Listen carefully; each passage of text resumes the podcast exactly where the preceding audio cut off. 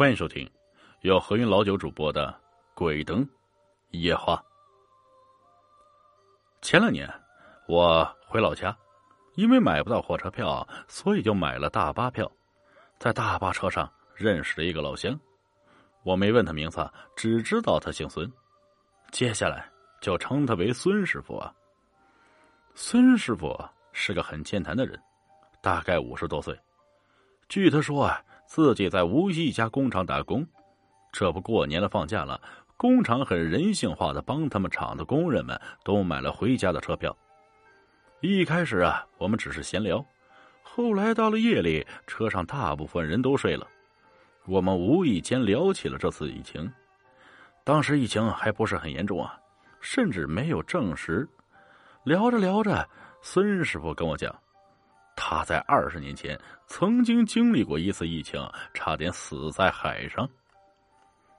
我当时啊，就觉得奇怪。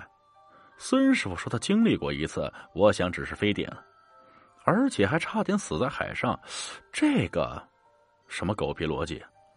在我细问之下，孙师傅才告诉我事情的原委。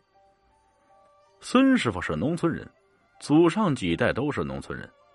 不出意外，按照他这个年纪啊，应该是在家里拉吧几亩地，过着老年人的生活。可是孙师傅呢，却常年在外打工，而且跟他交谈中，我能感觉到他说起话来头头是道，就是那口方言实在浓重啊，不然给谁感觉他都是个见识过大世面的人。不过在后面的交谈中，事实证明啊，我确实管中窥豹。孙师傅那的确是个见识过大世面的人，因为他在九十年代就已经跑过了很多国家。孙师傅说，他二十多岁的时候就跟船出海，在俄罗斯的黑海逮过秋刀鱼，穿过新加坡海域，甚至还游过印度洋，前前后后差不多在海上待了有七八年，最后因为年纪大了，身体扛不住了，这才回到陆地上生活。一开始我还不信，我觉得有些吓唬人。直到孙师傅说了一大串的俄语，虽然山东口音很浓重，但那俄语的弹舌味确实出来了。按照孙师傅的原话来说，那时候啊，一年有十个月都在海上飘来飘去，有目的，但没有尽头。孙师傅说出这话的时候，语气十分的沧桑。我接着道。那您肯定是个有目标、有冒险性的人啊，想想啊，在一望无际的海面上迎来而上，那感觉不枉人世来一趟。别说，那个年代你这么有想法的人可不多啊。我觉得自己这番话挺真诚的，结果孙师傅嘴一咧不悦的道：“放屁！你们这些年轻人啊，真是安稳日子过惯了，把未知当做刺激。”你见过二十多层楼高的海浪吗？你知道那一浪头打下去，船上会死多少人吗？你经历过被海盗拿枪顶住脑门吗？不跟你开玩笑，在海上那些年，我从来就没睡过一个囫囵觉。那既然海上那么危险，那你为什么还要跟船出海？孙师傅叹了口气说：“唉，家庭成分不好，孩子多，也穷啊。”年轻的时候犯过错，蹲过几年大牢，没得办法，这才去出海呀。不然，但凡能生存下去，打死我也是不会去的。我深知啊，孙师傅这话里有话，所以赶紧把主题引到出海上面去，催促着他给我讲讲。孙师傅说，他第一次出海并不是远洋作业，而是在胶东地区。给人下海抓海参，在胶东地区，那里的人把下海工作的人称为猛子。孙师傅第一次出海就是当猛子。孙师傅说，每年海参最多的季节就是十月到十二月之间，其他时间段都属于淡季。他们的工作量基本也都集中在旺季，旺季工作量大，而且危险，因为那个时间段天冷地冻的。他们下海还需要在潜水衣里面加件毛衣啊！尽管如此，仍有很多人在海底下被冻到抽筋儿，稍有不注意就有可能上不来。要是到了十二月前后，从海底下上来，身上都能上霜结冰啊！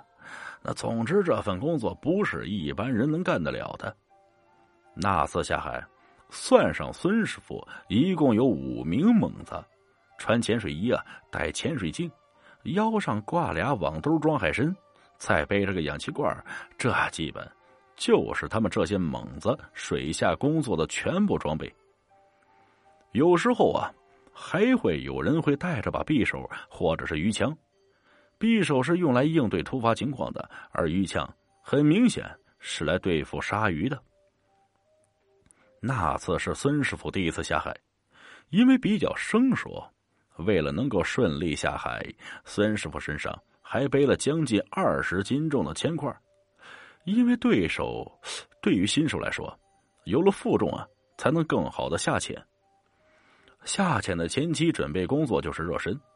孙师傅说：“因为深水压力大，下去的时候潜水衣会紧贴着皮肤，就跟真空了一样啊，行动是极其不方便，活动下手腕都会觉得累，所以前期的热身是很有必要的。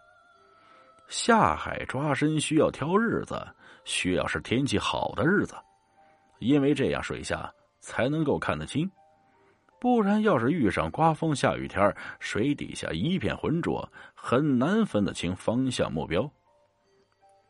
那次出海一共是八个人，五个猛子，船上呢还有一个船长，外加两名支援。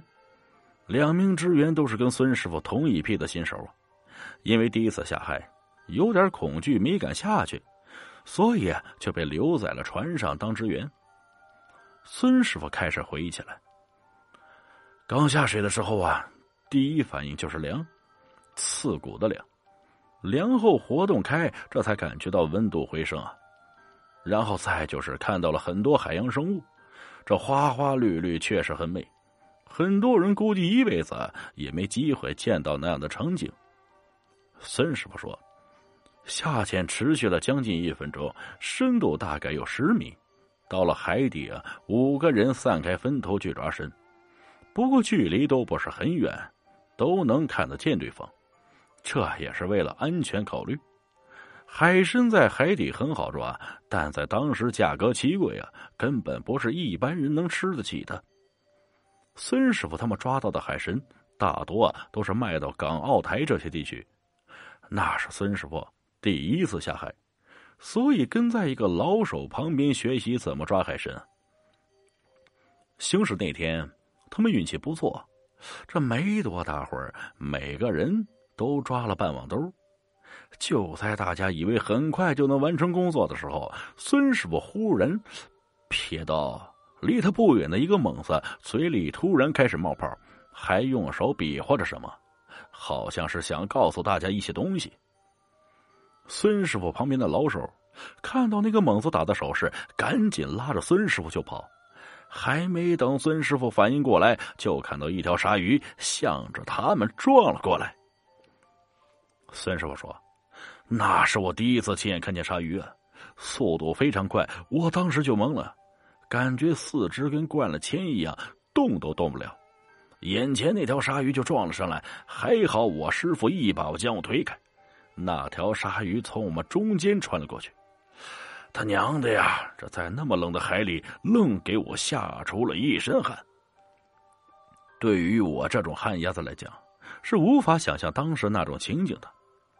孙师傅接着说：“等我们反应过来，这才发现是条青鲨，大概有三米的样子。这狗犊子在水里可要命了，鱼鳍都能把潜水衣割破，甚至连人的皮肉都能划开。”孙师傅说。他们虽然不知道是什么东西把鲨鱼给引过来，但可以知道的是，众人都感觉十分突然。有一个猛子一个不留神，直接被鲨鱼咬到了右腿。但这次下海压根儿没人拿鱼枪，只有一把匕首。水里面压力那么大，光凭一把匕首根本伤不了鲨鱼，甚至啊，连鱼皮都划不破呀。